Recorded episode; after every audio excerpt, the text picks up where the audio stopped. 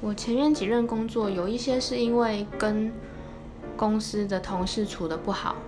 那有一些是因为老板给我的待遇不是我想要的。像是我有一次高中的时候是当美发助理，然后一个月扣掉抽成，只领到三千多块，所以高中毕业合约满了，我直接走掉了，待不下去。然后还有一些是老板。给我们的待遇是他跟他当初说好的不一样，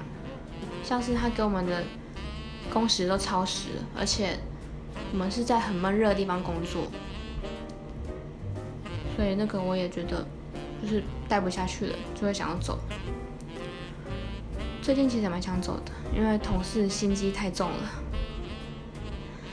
很喜欢背地里捅刀，然后而且这种人是男生，没想到这种人。心那么重。